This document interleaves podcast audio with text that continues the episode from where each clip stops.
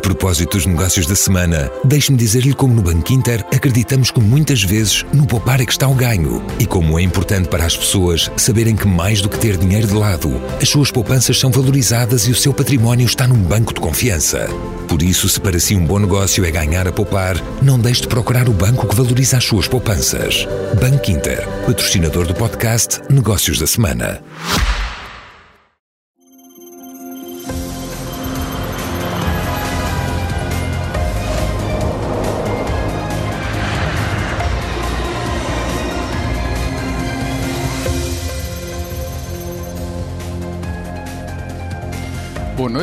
Com a recusa de António Costa em aceitar o pedido de demissão de João Galamba, está declarada a guerra institucional entre o Primeiro-Ministro e o Presidente da República. Marcelo Rebelo de Sousa fez saber que não concorda com a decisão do Primeiro-Ministro, o mesmo é dizer, queria que João Galamba saísse do governo. Neste programa vamos analisar as consequências do braço de ferro institucional entre Belém e São Bento. O que seria melhor para o país? A demissão e substituição imediata de João Galamba, mantendo-se todos os outros ministros? Uma remodelação profunda do governo, como o próprio Marcelo tem sugerido e parte do próprio PS também já pediu? Ou mesmo a dissolução da Assembleia da República e a convocação de eleições legislativas antecipadas, decisões de que António Costa diz claramente não ter medo. No meio da polémica, importa perguntar como será possível assegurar a boa governação do país no clima de guerra institucional que está instalado. Como poderá João Galamba enfrentar a comissão de inquérito da TAP e as críticas permanentes da oposição, enquanto é chamado a decidir dossiês como a privatização da companhia aérea, a construção de um novo aeroporto internacional em Lisboa, a renovação de linhas ferroviárias e a rede de alta velocidade, entre outros dossiês estratégicos. Convidados para a conversa e para o debate, nos estúdios da SICA em Passo de Arcos, João Paulo Batalha, vice-presidente da Associação Frente Cívica, Catarina Castro, comentadora SIC, analista de mercados financeiros, e nos estúdios da SIC em Matosinhos, Luís Aguiar Conraria, economista, também nosso comentador. Meus senhores, obrigado a todos pela vossa disponibilidade. Vou começar por si, João Paulo Batalha. Como é que viu esta, os últimos acontecimentos, esta sucessão vertiginosa de acontecimentos que culminaram com esta decisão surpreendente de António Costa de dizer não, senhor, apesar de, do pedido de demissão, não há demissão coisa nenhuma de João Galamba? Eh, boa noite, antes de mais. Eh, como é que vi a palavra? É estupefação. Eh, não, só porque quer o Primeiro-Ministro, quer o Presidente da República têm alegremente desperdiçado todas as oportunidades de porem as instituições a funcionar, como decidiram agora, mais diretamente, o Primeiro-Ministro entrar numa guerra institucional aberta. António Costa já mostrou ao longo da sua longa carreira que é capaz de ter uma frieza, eu diria quase psicopata, quando se trata de conquistar poder ou manter poder. Vimos isso com o golpe que ele fez contra António José Seguro para conquistar a liderança do PS, quando primeiro marginalizou José Sócrates eh, e depois uh, neutralizou o mesmo, dizendo que José Sócrates aldrabou o PS. Ele fez isso até com o próprio fundador do PS, Mário Soares, quando contou a história eh, em que foi visitar Sócrates a Évora e estava lá Mário Soares a defendê-lo. Portanto, António Costa é capaz eh, de, com uma frieza cirúrgica, eh, matar quem, lhe põe, quem se lhe põe pelo caminho. Agora, o que é que tudo isto tem a ver com a boa governação do país e com o desenvolvimento económico e social do país? Rigorosamente nada. Isto é uma jogada de poder e uma disputa pelo poder entre duas gerações de intriguistas políticos eh, que fizeram toda a sua carreira eh, neste vasto mercado das facadas nas costas. E nada disto tranquiliza o país, nada disto é minimamente atrativo, pelo contrário, é repelente a investidores, sejam nacionais ou estrangeiros, mas sobretudo estrangeiros, porque olham para este país e pensam que diabos se passa naquele cantinho. Hum, e tudo é tática, tudo é taticismo. Vivemos, aliás, António Costa, que é o, o, o rei da, da, do chavão da justiça, o que é da justiça sempre que os escândalos de corrupção tocam perto do seu círculo íntimo, ontem a fazer a investigação, o julgamento, o verdito em praça pública, em direto, em horário nobre, de um uh, assessor ah, do, do assessor, da, da, das Infraestruturas e do seu próprio Ministro, onde ele obviamente está a fazer todo o julgamento e, em causa e própria. E da absolvição do Ministro, sim. Da absolvição do Ministro e da condenação de uma pessoa sem ter ouvido, sem ter feito verdadeiramente nada a não ser montar a narrativa com o seu Ministro. E nós estamos a falar de um assessor que, por muitas asneiras que tenha feito, e seguramente fez quando foi ao Ministério naquela circunstância, é, para todos os efeitos, um denunciante. É a pessoa que é demitida pelo Ministro no momento em que diz, por escrito, numa mensagem ao Ministro e ao chefe de gabinete, que nós não podemos esconder esta informação da Comissão de Inquérito. Esta informação, a informação que estava é a informação que, de, em que notas mostra que tomou quando houve reuniões com das reuniões que João Galamba tinha dito, não tinha existido, em que não tinha participado, em que não se tinham combinado perguntas e respostas, e são as notas que provam que tudo o que uh, João Galamba estava a dizer sobre essas reuniões ao longo de semanas, meses, era mentira. João Galamba mentiu.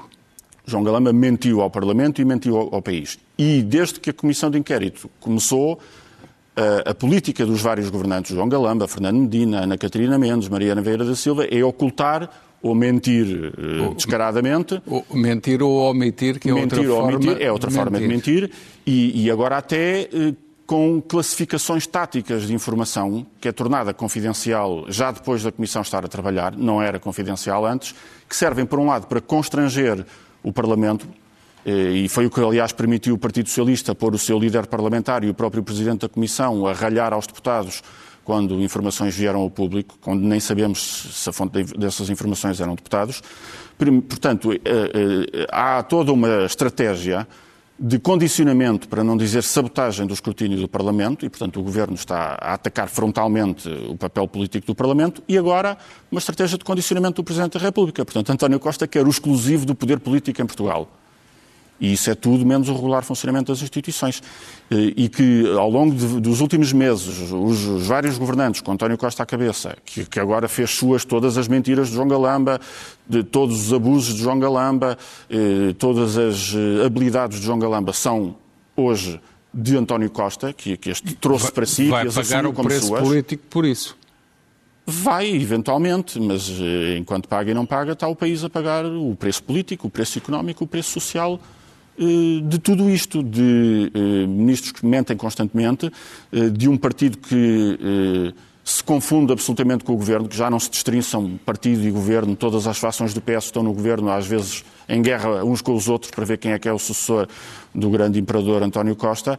E isto é a definição de irregular funcionamento das instituições democráticas, que devia ter sido resolvida com uma remodelação profunda, chutando para fora do governo as hostes das várias fações do PS. Aliás, eu acho que o partido até ficaria grato por poder ter esta discussão sobre a sucessão fora do governo, permitindo ao governo governar, mas eu acho que António Costa é incapaz de ter no seu Conselho de Ministros ministros com opiniões próprias e que lhe façam frente e que não sejam absolutamente obedientes. E, portanto, ele escolhe ter apenas estes uh, seguidistas, o que significa que tem um, um, governo em constante convulsão e um governo completamente desligado das necessidades do país. E foi por isso que a Associação uh, Frente Cívica pediu uh, que o governo seja demitido, pediu a Marcelo Rebelo de Sousa que o governo seja demitido. Quando há uma situação de irregular funcionamento das instituições e, e a fonte de, de, dessas trapalhadas e, de, e desse funcionamento irregular não é o Parlamento, é o governo, é o, é o governo que deve ser demitido e não o Parlamento que deve ser dissolvido.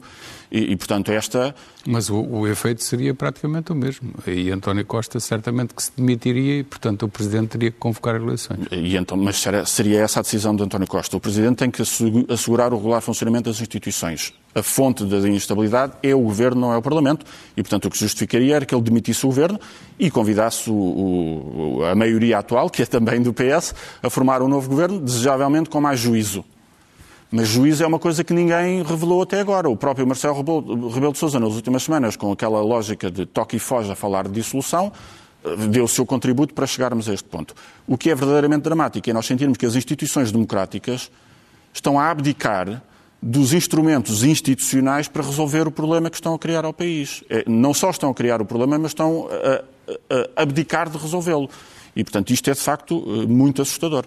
Já voltamos à conversa. Catarina Castro, qual, foi a, qual é a sua opinião sobre estes, esta vertiginosa sucessão de acontecimentos que culmina com esta espécie de coelho da cartola que António Costa tira, dizendo: não, não, o Ministro apresentou demissão, mas eu não aceito coisa nenhuma, vamos lá rever isto tudo. E fazer ao contrário do que Marcelo queria. Bom, para já o que temos é, lamentavelmente, uma descoordenação total do Governo e uma falta de formação clara nos ministros que assumem as pastas que têm, e são vários. Esse é o problema mais grave? Esse não é o problema mais grave. O mais grave começa nas mentiras e em todo, todos os episódios lamentáveis que, to, que isto tem vindo a despoltar. O, a grande questão é que vem de trás, não é? Portanto, não é, não é novo, não é de agora e tem vindo a arrastar-se desde, desde este, desta, última, eh, desta última maioria absoluta. O que é grave uh, também uh, para a frente é mantermos neste registro para lá daquilo que é o necessário para a economia e para uh, a saúde financeira das famílias, das empresas e chegando ao, ao, limite máximo de deixarmos de poder atrair investidores, como temos vindo a atrair muito bem nos últimos anos e que, nos, e que tivemos um fator que eu lhe vou chamar o contexto externo, foi um fator sorte para o país. E nós, neste momento, vivemos num fator sorte. A economia cresce por ajuda deste fator, por circunstâncias externas, não necessariamente que se tenha feito um trabalho de fundo de relançamento da economia ou do tecido social em termos de aposta a 5 ou 10 anos. E, portanto, faltam essas linhas estratégicas. Este é um discurso que todos nós vimos, temos vindo a repetir aqui um pouco. Agora, eu, eu também não acho que seja, um, aí eu não concordo um, com o João Paulo, em relação à posição de Marcelo. Eu temo que uh, provavelmente o que se terá passado ontem, nunca saberemos, não é? Uh, até porque, conforme foi dito, também não, não, não irão escrever as suas, as suas próprias biografias e, portanto, não saberemos. Uh, mas já tivemos um episódio de António Costa onde ele, onde ele ameaçou demitir-se, não é? No passado. Um, e ontem, se calhar, não foi um, um ameaçar demitir-se, mas foi um ameaçar sair por, por, vontade própria, uh, não, se não pudesse manter exatamente as condições em que está em termos de governo. Mas, eu, não, eu não acredito. Mas, se calhar, uh, não se preocupando muito que isso aconteça, porque a cabeça dele pode estar no outro lado. É isso que está a dizer? Eu diria duas coisas. Primeiro, eu não acredito, o perfil de António Costa, não, não acredito que ele faça algum tipo de remodelação no governo. Eu, eu, temo que esta é uma vontade muito pessoal dele e também porque provavelmente, e como já sabemos de alguns meses para cá, eh, há um apoio informal eh, à candidatura de António Costa eh, para, para a Europa. E, portanto, provavelmente o que acontece é que ele também já estará um pouco mais inclinado para, para sair do país e também este, esta, este, toda esta gestão, tanto da pandemia como também agora com a guerra da Ucrânia, foi um período muito intenso em termos de governação, não foi possível chegar provavelmente aos, aos, resultados que gostaria de alcançar.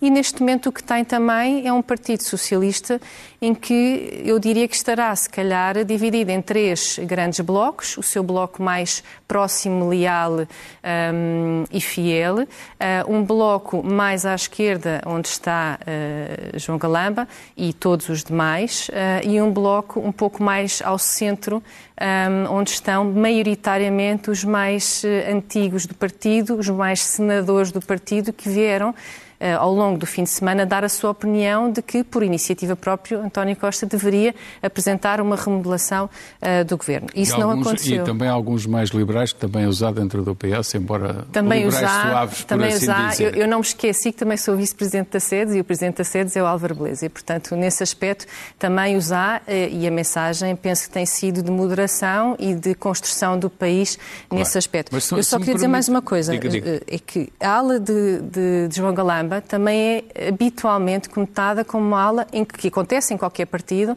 como uma ala, ala, que permite o financiamento do partido para a frente. E, portanto, no dia em que uh, António Costa uh, não desse o seu apoio a João Galamba, também estaria provavelmente um, a colocar em risco própria, o próprio futuro do ponto de vista de novas eleições, se assim acontecer. Quando diz financiamento, em que sentido? Eh, todos os partidos têm as suas fontes eh, de acesso a fundos para campanhas e eleições. E, portanto, o braço mais eh, ao lado de João Galamba é habitualmente conotado como aquele que poderá representar o futuro dessa mesma vivência financeira para o partido e, portanto, é, é natural e eu sempre achei muito difícil que António Costa não, ou seja, aceitasse esta demissão. Mas tudo isso tem pouco a ver com o interesse do país e sim com a, não a tem. vida partidária e, e, esse era o e próximo... com as próprias carreiras políticas de cada um. E, e, esse era o próximo passo. O que se tem verificado ao longo deste, desta legislatura é que a agenda pessoal sobrepõe-se à agenda do país, em qualquer um dos elementos. E esse caminho é um caminho que o Sr. Presidente da República provavelmente não deseja, claramente não deseja. Neste momento, e após o que se passou ontem, provavelmente o que terá que fazer é simplesmente deixar que o tempo corra a favor daquilo que também tem sido um, o suicídio político um, desta, desta legislatura. Mas se, se António Costa, que pode estar com a cabeça na Europa e já, já ter desligado uh, daquilo que é a realidade portuguesa e já, já não estar a preocupar-se muito com o futuro do país. Uh, se não for assim, num outro cenário que é, ele quer continuar e quer continuar a governar com quem ele agora marcadamente diz que quer governar contra tudo e contra todos, a começar pelo Presidente da República, esta inflexibilidade, se ele quiser garantir a governação até ao fim da legislatura, até 2026, terá, em algum ponto da linha do tempo, que acabar, no sentido que ele tem que reconhecer é melhor fazer uma remodelação. Eu próprio falei neste, neste cenário, nos dois. Uhum. Num em que ele parte tudo e quebra mesmo e quer é ir para a Europa, e no outro que é agora está inflexível, mas daqui a uns meses pensa isto não pode continuar assim, para eu continuar como governante, eu, ele, eh, terei que dar o braço a terceiro e fazer uma remodelação e aí já é diferente, já aparece eh, enquadrada num outro relançamento, por exemplo, para ganhar as, as eleições europeias de maio de 2024. Eh, este cenário pode ser aceitável? Eu, não é o meu cenário, ou seja, eu penso que o que se está a passar não é tanto uma guerra aberta ao Sr. Presidente da República, mas sim um, um, passo estratégico ou tático eh, de também garantir algum tempo de sobrevivência e chegar realmente ao objetivo máximo, que é provavelmente não continuar uh, no país. Aliás, Marcelo Rebelo de Sousa hoje fez questão de ir comer o seu gelado, também demonstrando a sua capacidade de que, um, tem tempo, uh, portanto, não vai a eleições tão cedo, e dois, ele, tá, ele, próprio é uma maioria absoluta, não é? Com mais de certo. 60% de votação e, portanto, vai à rua... Maior que António maior Costa. Que, maior que António Costa. E, portanto, António Costa está a investir para, para que o país se farte dele. Nesse eu cenário, penso, cenário sim. Eu, eu, penso que provavelmente ele é um homem extremamente inteligente e, portanto, abrir uma guerra com, com o Sr. Presidente da República não, não parece que seja um, o, último, o último dos redutos de, desta Mas decisão. Mas para já é, é o efeito que tem. Para já? Para já. Uh, depende um pouco da reação de, do Sr. Presidente da República neste momento. E eu penso que o tempo ou seja, a gestão de tempo de Marcelo Rebelo de Sousa uh, pode garantir exatamente este enquadramento, até porque não nos podemos esquecer que o país tem 100% do PRR adjudicado, praticamente, números redondos, e apenas 11% Uh, para execução. E, portanto, é um tema de execução do PRR, não há um tema de adjudicação. E, portanto, o problema que poderia, a limitação que Marcelo Rebelo de Sousa teria para uh, ter menor capacidade para chamar eleições, uh, não é assim tão grande do ponto de vista desta limitação do Portanto, PRR. Pode nem chegar a maio de 2024 e pode ser antes nesse cenário. Uh, Luís Aguiar Conraria, qual é a sua opinião sobre o que tem acontecido, esta sucessão vertiginosa de acontecimentos e com a surpresa final que todos conhecemos? Uh, bem, eu estou de acordo com muito do que foi dito em relação à descrição dos acontecimentos. Portanto, acho que, que é óbvia uma enorme falta de lisura procedimental, quer dizer, uh, inventam pareceres depois de demissões feitas em direto na televisão, em vez de fundamentarem as decisões antes das demissões, uh, uma enorme falta de transparência. Acho que o grande problema, a crise que nós vivemos governamental neste momento, portanto, com a questão Galamba, decorre de uma mentira original, uh, que é o facto de ele não dele não ter assumido imediatamente que tinha sido ele a, preparar, a ter um encontro com a CEO da TAP uh, e a preparar, e a convidá-la e a preparar a reunião entre ela e, e o grupo parlamentar do PS. E acho que se ele tivesse sido honesto e se tivesse tido a hombridade de assumir isso, uh, se tivesse tido a hombridade de assumir isso e, simultaneamente, fizesse alguma meia-culpa reconhecendo que isso não eram procedimentos uh, corretos e, portanto, dizendo que não tornaria a fazer, a fazer tais coisas, não haveria problema nenhum. Quer dizer, eles continuariam no governo na mesma, a questão de, de, um adjunto dele tirar notas ou não tirar notas numa reunião é absolutamente irrelevante e estava tudo assumido. Portanto, eu, eu acho que, que isto é uma boa lição uh, para os políticos uh, todo este caso e estarmos aqui perante uma enorme uh, crise governamental em que estivemos quase, e estamos aqui na dúvida ainda se vai haver eleições antecipadas ou não, por um caso que começa, de facto, com uma tontice, que é simplesmente manterem a opacidade e estarem com estes jogos de cinturas para não reconhecerem o, o, os erros que fizeram. Porque temos de reconhecer, quer dizer, Uh, a TAP é um enorme imbróglio, mil vezes se não tivéssemos, era mil vezes preferível que nunca tivéssemos renacionalizado a TAP,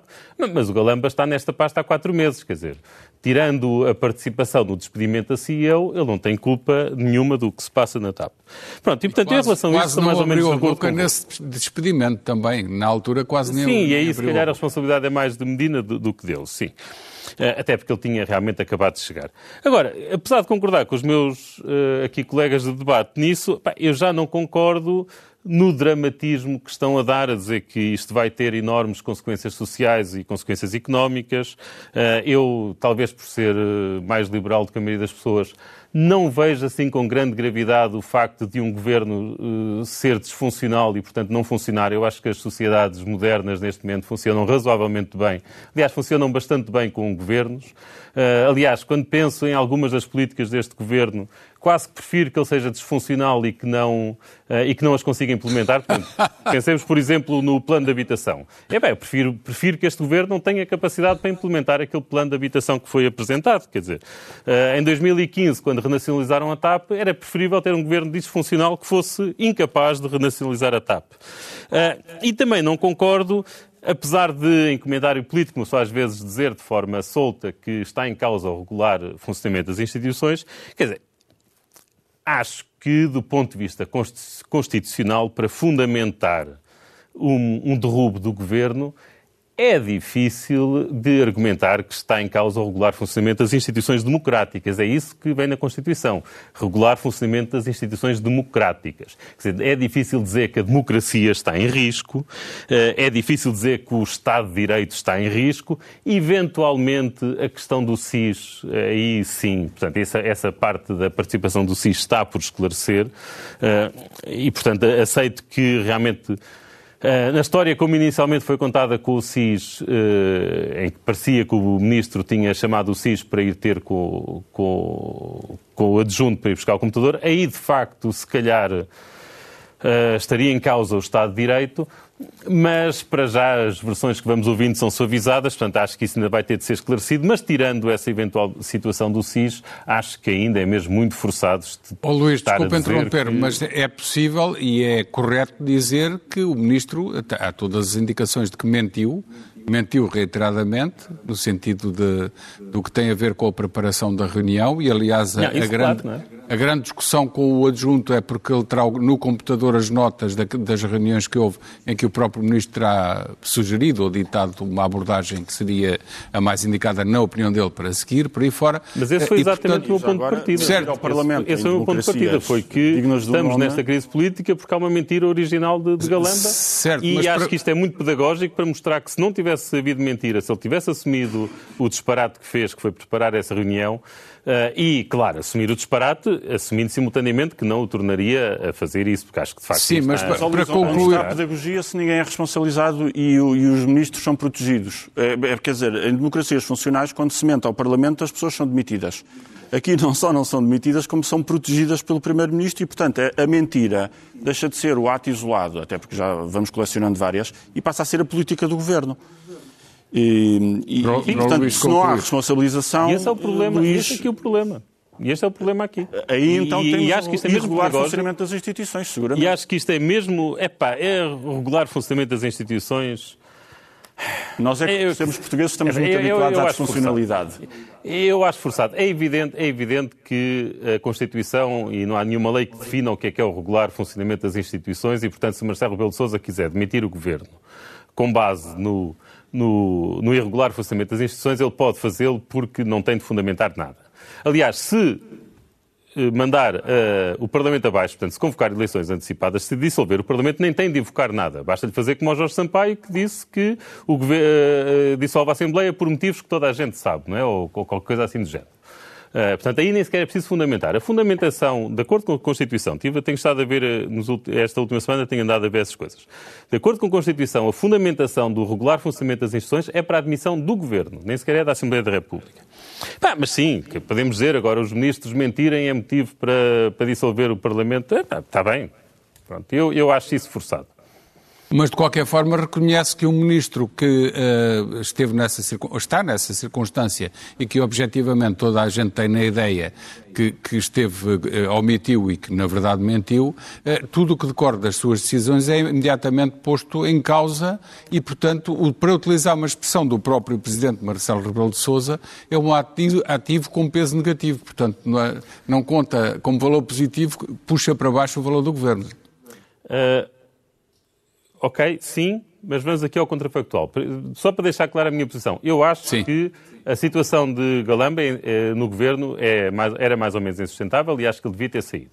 Ponto final. Portanto, não, não, não, não, interpretem, não interpretem mal as minhas palavras. Outra coisa é, é achar que isto não tem consequências, as consequências gravíssimas que, que, estão a anunciar. Mas eu acho que ele devia ter sido demitido.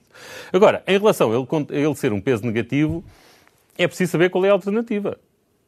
É, e eu, de facto, não sei quem é que aceitaria ficar com esta pasta neste momento. É, e, não sei. Esse é um bom ponto. É, e, e, e portanto, sem eu saber quem é, que, quem é que está disponível para aceitar pegar naquela pasta neste momento, e estamos a falar, isto é uma situação. Quer dizer, quando o, o João Galamba foi nomeado para ministro, o, o Marcelo Rebelo de Souza estendeu a armadilha a, a Costa, a, dizendo que, que o governo estava em causa, e não disse isto de forma explícita, mas disse de forma implícita, pelo sucesso de Galamba que se a solução Sim, não fosse a expressão boa, foi se a solução funcionar, uh, ainda bem, se não funcionar, coisa, tiraremos as devidas conclusões. E, portanto, quer dizer, esta armadilha foi lançada por Marcelo Rebelo de Sousa e, de certa forma, António Costa, se tivesse demitido aqui o, o se tivesse agora demitido o Galamba, estava a pisar essa armadilha que, uh, que Marcelo lhe lançou. Nós aqui também temos, de facto, aqui um jogo entre dois atores políticos que são, se calhar, os, uh, os melhores taticistas que nós temos uh, aqui, taticistas, porque, de facto, não vejo grande estratégia em nenhum deles para o país. Mas, de facto, na tática são bons. E, e neste momento estamos a assistir a isso. Mas se olharmos para os grandes dossiês que, seja João Galamba, seja quem lá estiver no Ministério, tem que resolver, e, e factualmente está lá e continua João Galamba, como é que é possível resolver o problema de localização do novo aeroporto, da própria reprivatização da TAP, gerir todo o imenso dossiê de mais de 10 mil milhões de euros de uma relação de, de, de renovação de linhas de caminho de ferro e de construção de linhas de alta velocidade que está um verdadeiro imbróglio, por não utilizar outra expressão, eh, se o seu peso é negativo. Isto não bate certo. É, o, a questão é que também não bate certo quando lá tínhamos Pedro Nuno Santos no auge do seu poder, também nada disto foi resolvido. Isso também é verdade. Nada disto foi feito. Aliás, Isso eu lembro é de ter vindo a um, a um, programa seu comentar precisamente a nova localização do aeroporto certo, anunciada certo. nesse dia. E até andámos para trás porque Santos, passou de 5... Ou pelo Hugo Mendes, já pa... não me lembro. Que... E até andámos para trás, para, para trás porque o Governo já tinha pré-definido 5 e de repente passa para mais 10 ou mais doce, eh, pelo que é, sim, até houve um retrocesso. Sim, mas isso neste momento temos uma comissão a funcionar e, e apesar de eu achar que há alguns erros de comunicação desta, uh, desta comissão, incluindo aqui, se calhar, a parte de, de andar a alargar o, o, número de aeroportos, acho que há aqui alguns erros de comunicação, mas não tenho motivos para achar que, que não está a funcionar bem e que até janeiro, fevereiro não conseguem apresentar. Então, o prazo é dezembro, não é? Portanto, eu estou-lhe aqui a dar Sim, mais dois meses. Mas deverá uh, derrapar. Não conseguem apresentar um, um ranking de, de, de, localizações. Portanto, e isso, de certa forma, já está fora das mãos do, do ministro. Portanto, há uma comissão independente independente que vai propor, seja qual for o ministro, pode agarrar a isso. Pode agarrar isso. A TAP, a TAP é um caso perfeito para o que estávamos a falar, quer dizer, eh, isto funcionou melhor antes, enquanto havia ministros com poder. Isto, de facto, tem sido um caos. É garantido que outro ministro que viesse substituir o Galamba, que voltasse a pegar nestes dossiês, fosse, fosse melhor. Uma coisa nós sabemos é que o sucesso deste governo está umbilicalmente ligado neste momento à performance de João Galamba. E qualquer palermice que Galamba faça neste momento, ou qualquer, uh, ou, ou, ou, qualquer rabo de palha que venha a ser destapado relativamente a Galamba na TAP, uh, recai diretamente sobre o Primeiro-Ministro. É? Portanto, o Primeiro-Ministro, a partir deste, neste, deste momento, é o responsável pelo que se passa ali. E, portanto, garantidamente temos um Ministro que, não, que é, acho que todos nós lhe reconhecemos inteligência, uh, que tem todos os incentivos para fazer o melhor papel possível. Pronto, agora, é um... agora não quero que fiquem com a ideia errada, ok? Eu acho que de facto que ele devia ter sido demitido. Percebemos, eu acho de facto que ele devia ter sido demitido. Agora, não consigo ver um grande drama em António Costa uh, não ter aceitado o passo de dança que Marcelo lhe propôs e estar a tentar virar, a escolher outra música. Esse é um bom ponto, mas de qualquer forma, um, esta questão da governabilidade com o ministro uh, nestas circunstâncias, uh, e como o, Luís disse, qualquer coisa que faça fica logo como carimbo uh, em, no próprio chefe do governo, António Costa, como assegurar as condições de governabilidade neste cenário? Uh, João. É bizarríssimo que nós estejamos a fazer essa pergunta num âmbito de uma maioria absoluta de um único partido. Pois, é, é, é bizarro tudo é termos bizarro chegado tudo. a este ponto. E é bizarro esta, eh, este conflito entre o Presidente da República e o Primeiro-Ministro que chegou agora, digamos, a vias de facto, ter-nos encaminhado para aí, no sentido em que um, eh, quando Marcelo diz avaliaremos o, acerto da, remodelação minimalista pelo sucesso de João Galamba, como Presidente da República, passa a mensagem que a continuidade do governo e a própria estabilidade de uma maioria absoluta depende da qualidade da governação. Isso, a nível institucional, parece-me perigoso, porque quem, quem, eh, a instituição que existe para garantir, para avaliar a qualidade da governação, a qualidade das políticas públicas, é o eleitor. Eh, e, portanto, eu não acho que nós possamos ou devamos eh, demitir um governo ou dissolver um parlamento porque o governo governa mal. Se fosse o caso, provavelmente estávamos todos os domingos a ir às urnas. Um, portanto, o critério não deve ser esse. Uh, Marcelo Rebelo de Sousa contribuiu para confundir estes planos.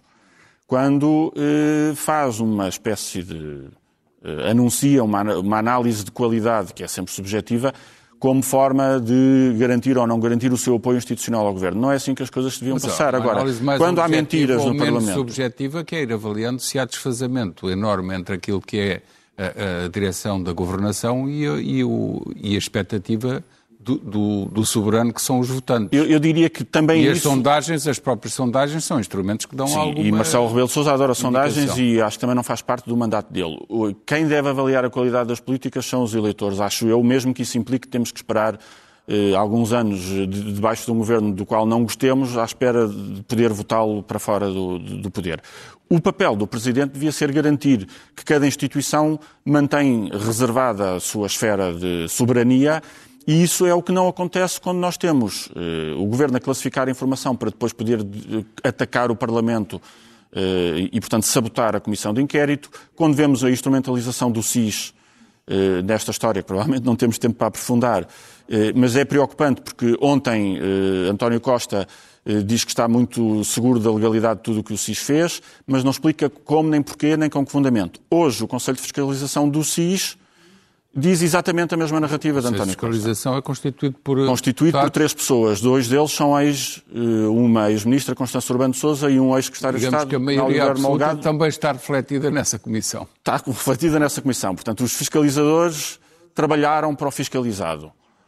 Eh, e, e, hoje atestam a mesma narrativa que António Costa uh, ontem apresentou, com a mesma falta de fundamentação. Dizem que não há ilegalidade, mas mostram seguramente, pelo menos, muita informalidade na facilidade com que o SIS pega no telefone, liga a uma pessoa, combina um encontro na rua para recolher um computador, não o entrega às autoridades, entrega ao Centro de Informática do Governo. Portanto, nós não sabemos se o Centro é de Informática mexeu legítimo... na informação que lá estava antes dela chegar mas à Polícia o, Judiciária. O argumento é que entregaram um legítimo proprietário, que é o GPR, que é, o, que é precisamente... Mas, o, mas o computador tinha sido roubado, que não foi porque estava na posse uma, da pessoa que estava em funções quando o foi buscar, porque em Portugal, no Estado de Direito, as pessoas não são eh, despedidas por telefone, são despedidas por um despacho. O despacho ainda não tinha sido publicado. Ele estava em funções, foi buscar o computador. Tecnicamente ou juridicamente ainda não estava admitido. Ainda não estava admitido. Portanto, a, a, a, a alegação de o um roubo num tribunal, tenho muitas dúvidas de que, que, que chegasse a algum lado.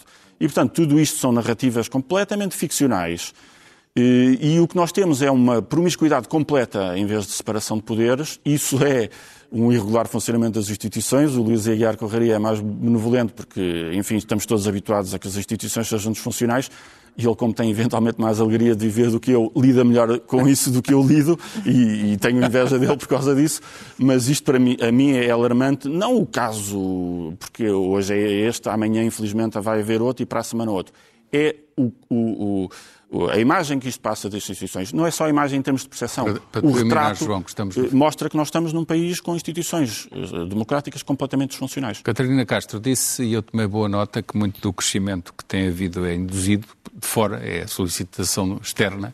Uh, entretanto, aquilo que eram nuvens negras nos mercados financeiros, nomeadamente no setor bancário, voltam a adensar-se com esta pré-falência, salvo in extremis, salvo entre aspas, do First Republican uh, Bank, que foi comprado pela JP Morgan, e entretanto, na frente da política monetária, a Fed e o BCE, esta semana, novamente, ou aumentos de taxas de juros ou sinais de que o vão fazer.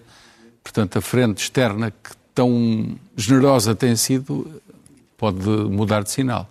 É, exatamente, por isso é que é tão urgente e, e, e, e gostando sempre de ouvir o Luís e um beijinho para ele, mas uh, o meu liberalismo não me permite um, aceitar que, um, as instituições não funcionem uh, com pessoas profissionais e com valores de ética e princípios de ética que sejam também eles exemplos para o resto da democracia portuguesa. E dois, o contexto externo está a mudar, está a desacelerar e esse, esse fenómeno irá chegar a Portugal. Não no verão, vamos ter um verão absolutamente fantástico com turismo um, e todos os eventos que estão associados a agosto com as Jornadas da Juventude e, portanto, não se irá sentir provavelmente até setembro, outubro, mas chegará cá e chegará cá um, num momento em que a transição de 2023 para 2024 é crítica no sentido em que a execução do PRR tem que estar a acontecer e, portanto, idealmente, hum, a governação do país tem que ganhar ritmo e tração naquilo que são decisões estratégicas estruturais para o país. E eu também não consigo aí concordar com o Luís uh, de que é aceitável que se volte a atrasar dois ou três meses a escolha de um aeroporto para Portugal. Não é difícil escolher um aeroporto não é difícil Mas isso, traçar. Isso já vai acontecer porque a própria Presidente da Comissão claro. disse que já não consegue mandar fazer os trabalhos, os estudos, eh, de modo a que decorram até novembro, para depois poder tomar a decisão em dezembro. Os prazos já derraparam e, portanto, vai para fevereiro, janeiro, fevereiro. Acho que temos de ter um bocadinho mais de ambição nos, eh, na, na, execução desses trabalhos e conseguirmos realmente entregar a tempo e horas. Era uma boa notícia se passássemos a conseguir cumprir os prazos com antecedência tem... e não com certo. atrasos. Mas João Calamba tem condições para decidir nestes dossiês? Eu, eu, julgo que não tem, mas também não acredito que António Costa faça, ou seja, ele a propor uma remodelação do governo. Uh, acho que ele está muito decidido no seu plano até 2024. É uma agenda mais pessoal do que propriamente uh, em relação ao partido ou à gestão do país. E esses sinais são claríssimos desde o início desta, desta legislatura. Um, agora, e, e, a decisão de ontem também de segurar a ala mais de, uh, de João Galamba e, portanto, toda a ala mais à esquerda. Eu diria a ala mais socrática. Essa, esse, essa decisão é uma decisão que implica o quê? Que há outros 30% ou 40% do partido que são uh, os mais senadores, os mais liberais, um, que provavelmente ele considera que são geríveis uh, durante os próximos meses e, portanto, que os poderá reconquistar. Uh, o que ele quis fazer foi uma sobrevivência, provavelmente, dentro do seu próprio partido. Luís, alegações finais. vamos lá, ver. É verdade que temos pela frente, muito provavelmente, uma subida da taxa de juros aqui na zona euro. Uh, no, na FED tivemos, né? Portanto, já, a notícia já está lançada, já estão nos, uh, taxas de juros da, uh, dos Estados Unidos, do Banco Central, já está nos 5, 5,25%. Uh, portanto, bastante mais alta do que a nossa e acho que será um bocado inevitável que a nossa suba. Agora, as consequências que isso poderá trazer será, serão dois tipos. Instabilidade no setor financeiro, e muito honestamente não vejo que diferença é que faça ter o Galamba ou não no governo, eh, ter havido uma grande remodelação governamental ou não para isso, e, e, e, dívida pública. E aí, de facto, este governo tem dado o que, e nesse aspecto tem dado, portanto, tem cumprido, tem dado o que prometeu, que é ir baixando a dívida pública uh, e o déficit orçamental. Aliás, até nos surpreendeu bastante este ano. Portanto, mais uma vez, eu não vejo aqui. Uh, eu, quer dizer, eu, eu posso eu posso olhar para o, para o, futuro próximo, do próximo ano, com, alguma, com algum medo, com alguma incerteza, mas não vejo que ser este, este governo ou, ou este governo com outros ministros fosse alterar o que quer que seja. É, quer dizer, e quando nós falamos de, de políticas que promovam o crescimento económico, Quer dizer, não estamos a falar de políticas que façam com que o país cresça daqui a, a seis meses ou um ano. Lamento. Quer dizer, o PRR, na minha opinião, devia ter sido basicamente quase todo, ou na medida do possível, dedicado a, a apoiar as crianças que perderam imenso com, com estes anos de pandemia, com, com, as escolas fechadas. O impacto disto no PIB é daqui a 20 anos, não é daqui a dois. O outro grande problema que temos estrutural no nosso para país... Para terminar, Luís, estamos... Mesmo... Para terminar, só para terminar, só para dizer como é que isto realmente não é um problema de curto prazo e não é um problema de, deste governo ou outro. É o da segurança social. A verdade é que quando este governo uh, cortou as pensões, fingindo que não estava a cortar, mas cortou as pensões, toda a gente criticou o corte das pensões. Agora que as repôs, uh, basicamente ninguém contestou, tirando um bocadinho a iniciativa liberal. Eu, de facto, não. E mais uma vez, resolver o problema da segurança social é um problema para daqui a 15, 20 anos, não é um problema para daqui a, a um ou dois anos. Quer dizer, os problemas que nós temos uh, com a inflação uh, ou o PIB a crescer, não é o governo que, que vai impedir que a inflação suba ou, que, ou vai fazer com que a inflação deixa, pode, pode contribuir com umas centésimas com as brincadeiras que faz com o IVA. Uh, e também não é o governo que faz crescer o PIB. Quer dizer, o PIB este, este trimestre cresceu imenso porque as exportações aumentaram bastante. Claro. Não foi o governo que esteve a vender que esteve a vender produtos nos mercados internacionais, foram as empresas. Luís, foi... E as empresas continuam a funcionar claro... com este ou com outro governo. Temos mesmo que terminar este programa. Muito obrigado. Foi uma muito interessante conversa, com, seguramente com interesse público. Eu vou ainda atrever-me a dar três sugestões de leitura de uh, José Ferreira Gomes, meu homónimo, mas não meu familiar. Uh, Ensino Superior e Desenvolvimento é uma publicação da Fundação Francisco Manuel dos Santos. Germano Almeida, comentador SIC, assim da nossa casa, A Guerra Incomportável, como Putin mudou o nosso espaço de segurança e liberdade e condiciona o nosso futuro, é uma edição recente da Prime Books, e de Andrei Nagorsky, O Resgate de Freud, A Fuga de Sigmund Freud para a Liberdade após a anexação nazi da Áustria, da editora Bertrand. Muito obrigado pela vossa atenção. Por hoje é tudo. O nosso programa está em versão podcast em expresso.pt e em cicnoticias.pt. Até para a semana. Muito obrigado pela vossa atenção.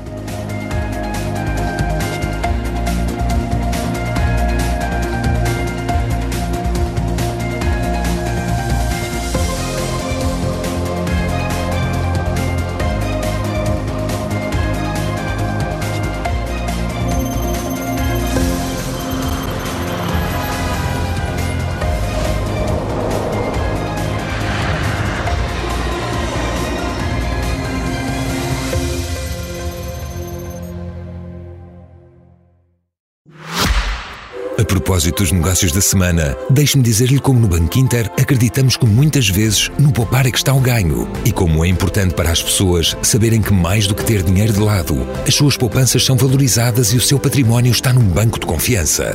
Por isso, se para si um bom negócio é ganhar a poupar, não deixe de procurar o banco que valoriza as suas poupanças. Banco Inter, patrocinador do podcast Negócios da Semana.